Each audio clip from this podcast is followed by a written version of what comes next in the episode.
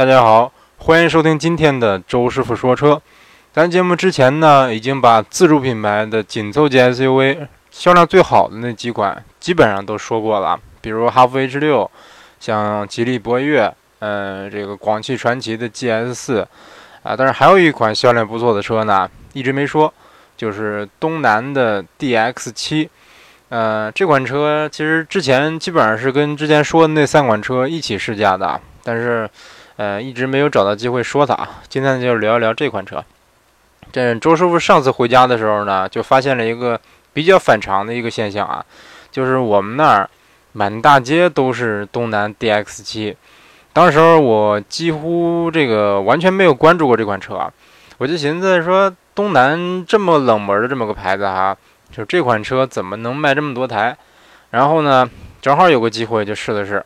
就是试驾那个 GS 四的那天上午吧，呃，正好我妈拉我媳妇去逛街，我说，哎，我不想逛街，呃，你们把我扔扔个地方吧，让我去试车去吧。正好我试完了，你们回来接着我。然后他们说行，他们就把我放在了一个，呃，大概在这个胜利西路和长明大街交口往南行一百多米的这么个地方啊，我也不知道是哪儿，反正就把我放在那儿了啊。那是一个。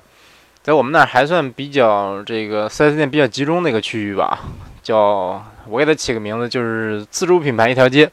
呃，这一条街上全是这个各种自主品牌的小店啊，比如什么呃这个五菱五菱啊、宝骏啊，这个昌河铃木啊，昌河铃木不是自主品牌啊，呃什么长安、吉利、北汽、江铃、陆风什么的啊，各种各样的。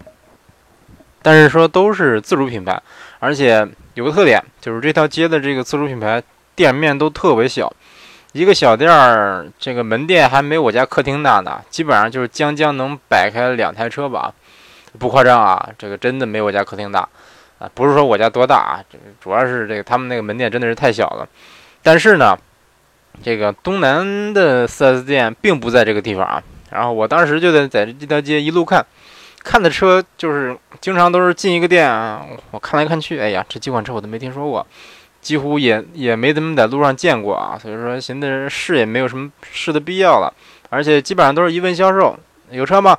没有实车，没有试驾车，有的车展车都没有，就在那摆个图，哎，这这多少有点那啥，当然可以可以理解，可以理解，小本买卖嘛，是不是？然后我记得那天上午应该是试了这个江铃福特，就是我之前说过我录，哎，我之前说没说过这个这个试撼路者的那那次啊？反正就是我走进一家江铃店，然后这个店里面摆着一个撼路者，哎，我说这车我在福特找了半天没找着，怎么在摆在江铃的店里了？然后当时他就跟我说，哎，我们这车卖特别好，一个月卖了四台。哎，他那一脸得意的样子，我勒个去，销售脸皮真够厚的啊！月卖四台有脸说，好吧。总之这个试了一路，看了一路吧。然后当时也想试一试那个北汽坤宝的一个车，就是传说中萨博平台的那个车，萨博底盘的那个车。但是他说，哎呀，这这车没试驾车，但是我们经理有一台 1.8T 的，叫坤宝 CC。一点八 T 还是零 T 啊？我忘了，反正它是这个，它车就停在门口，然后改的挺漂亮的啊，这个红色的，哎，我不知道是改的还是原厂的，反正挺漂亮。他说，哎，这是我们经理的车，你想试，我给你打个电话。呃，然后我说行，那你打电话吧。这个其实我当时不是太想试啊，但是说他人都那么热情，那我说你打吧。结果跟跟经理说完，说，哎呀，我们经理出差了，这个不在本地。然后我说那行算了吧。那时候就已经走到这个这个街角上了。过这个角往右一拐，就到了这个合资品牌一条街。这一条街全是合资这厂商的四 S 店啊。除了这个东南，这个东南在哪儿呢？它就在这个长安马自达和一汽大众的中间。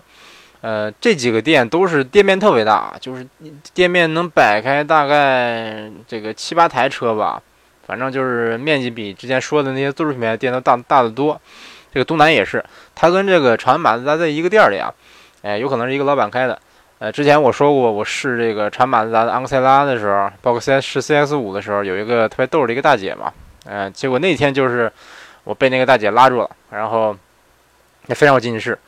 呃，然后哎哎，好像那天没试啊，我也忘了。反正就是就是那天试了试这个 DX 七。嗯，怎么说呢？给我印象特别深的就是那天试驾专员的态度非常差，差到难以接受啊，完全没讲解，基本上就是一路他开的时候啥都不说，然后也不给我演示加速啊、刹车呀，什么都没演示，基本上就是我问一句他答一句，然后我开的时候他就在那玩手机。然后我自己试的时候，我想是是个急加速啊，是个什么的？他还警告我说啊，不许开太快，这个不能急加速，出了事故自己负责。哎，我也没让他负责。这个，总之这个态度确实有点难以接受啊。这个车销量好可以理解，但是说为什么说这个销量好了以后，这个销售态度都会差呢？是不是？当然接待我那女销售销量还行啊，不是销量还行，这个态度还行啊。总之这个车。发动机是沈阳航天三菱的 1.5T 发动机，呃，声音有点杂，然后低扭挺弱的啊。我试这个车的时候，第一次起步居然熄火了，哎，我这老司机居然能熄火，可见这肯定不是我的原因啊，肯定是这个车的问题。主要就是倒不是离合的问题啊，不是说离合太深太浅什么的，我感觉就是这个发动机的低扭实在太弱了，而且你起步半联动的时候，那时候发动发动机也就一千转吧。还好像还有，我记得还有电子手刹，然后它这个反正那那一下起步那一下，你如果给油给的不深，它就容易熄火。你看，总之你想开的舒服的话，这个车这个转速就得拉高一点，拉到两千五以上吧，基本上就能开的比较舒服了啊。这个这个发动机其实高转的动力还行哈，嗯，然后变速箱六速手动。啊，之前忘说了，1.5T 加这个 6MT 的这么这么一个动力搭配吧。这个六速手动的变速箱，相信啊，之前我也试过一些了啊，这个基本上不抱什么希望了。手感确实不怎么样，但是基本上就是自主品牌的一个平均水平吧。这个我还是个人还是不建议说都跟风去推荐六六 MT 啊。这我感觉你你这个五 MT 你给我匹配好了也行，是不是？毕竟这个这个六 MT 第六档。基本上你不跑高速也用不到，是不是？反正市区开我基本上连五档都用不到，基本上就是二三四档那么开。然后转向手感呐、操控什么的都没给我留下这个一点印象，反正一点印象都没有。这个大概就是中规中矩吧。但是，呃，底盘调教还挺舒适的啊，这个座椅也还算比较软，然后反正挺舒服，隔音一般。嗯，但是这车给我印象比较深的是它这个静态体验的这个部分啊，就是各方面都不错。比如说这个外观，外观这个，尤其是它那个大灯哈，大灯里边有一个一字形的一个 LED 日行灯。这个车好像是什么宾尼法宾尼法尼亚设计的啊，反正设计的确实不像自主品牌。我也建议这个一些自主品牌，像什么比亚迪什么的，你也多请请这个国外设设计师。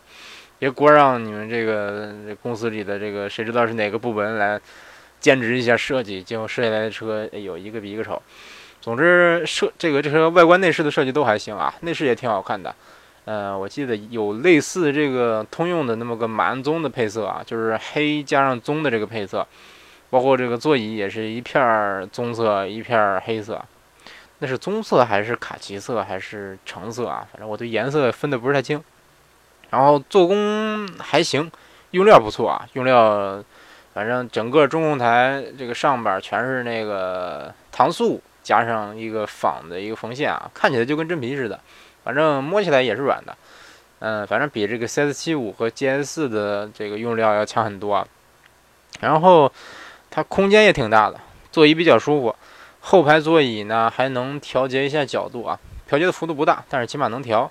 然后反正我坐着哈，我坐后排感觉挺舒服的，后排倒是不顶头，嗯，这点儿值值得点赞啊。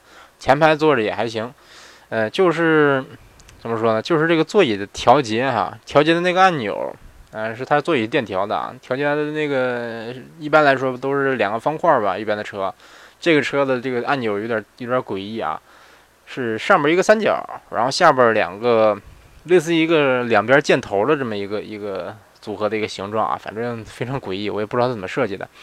呃，刚开始我我纳闷说，哎，这怎么调啊？这个难道说这个座椅后边还能伸出一截来？反正试了试，发现这就跟普通的座椅的这个两个方块一样。总之，这个整体上，反正我我觉得设计的不太合理的，可能就是这么这个座椅调节这个地儿了。然后它的这个中控的那个多媒体系统特别好用。有一个类似这个奥迪 MMI 的那个旋转一个旋钮，然后还支持手写。呃，然后这个旋钮手感说实话一般啊，但是哎，也不给他们要求太高了啊，自主品牌嘛，是不是？呃，然后它这个中控屏挺大，挺，但是字儿特别小啊，字儿特别小，而且还反光。嗯，我这一这个周师傅这眼镜度数比较高啊，嗯，我我记得是八百多度的近视，加上二百二百五十度的散光，现在可能涨了，我这我基本上每年都得涨一百度，所以说现在这个眼神儿不是太好，而且它这个中控屏如果背光的时候确实有点反光，而且字儿特别小。比如说我看着不是太清楚啊，但是说静态体验的时候，我我这个眼离它近一点的话，感觉感觉这个用户体验还行哈。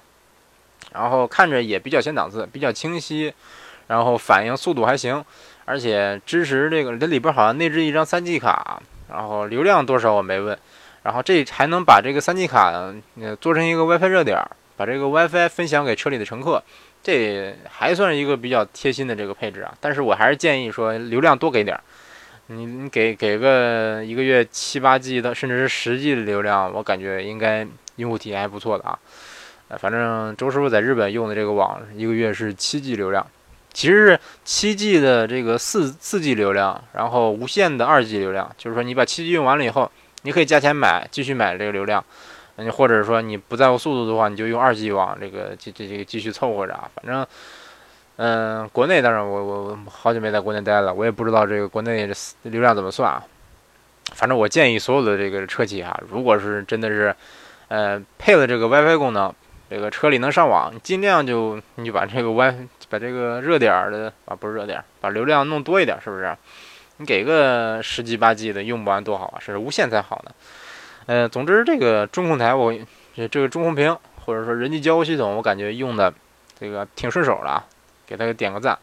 那有一点我想吐槽一下啊，就是说这个 D D X 七这款车，它的按钮好像手感哈，呃，我感觉是装备工艺问题还是怎么着？反正不同按钮的手感摁都不一样。呃，我反正我我当时那台展车，这个它上面有对按钮，越往上按的按钮，它手感就硬一点。然后下边那些那些按钮呢，它手感就软一点、松一点。呃，我也不知道是这个个体的线下问题还是怎么着。反正我之前也听说这个东南的车，好像是装配工艺有点参差不齐啊。当然我也没考证过，不知道是真是假。嗯，总之啊，对，还有一点就是这个车的后排座椅哈，呃，你如果想把它放倒的话，需要把这个坐垫往前掰掰起来，然后这个座椅才能放倒。放倒以后，其实这个后备箱空间不错啊。不放倒的话，后备箱空间其实也不错。之前我看这个车，嗯，感觉看起来好像不大，但其实那个里边空间还是挺大的。这个车其实，呃，它宽度特别宽，我看宽度好像一米九整啊。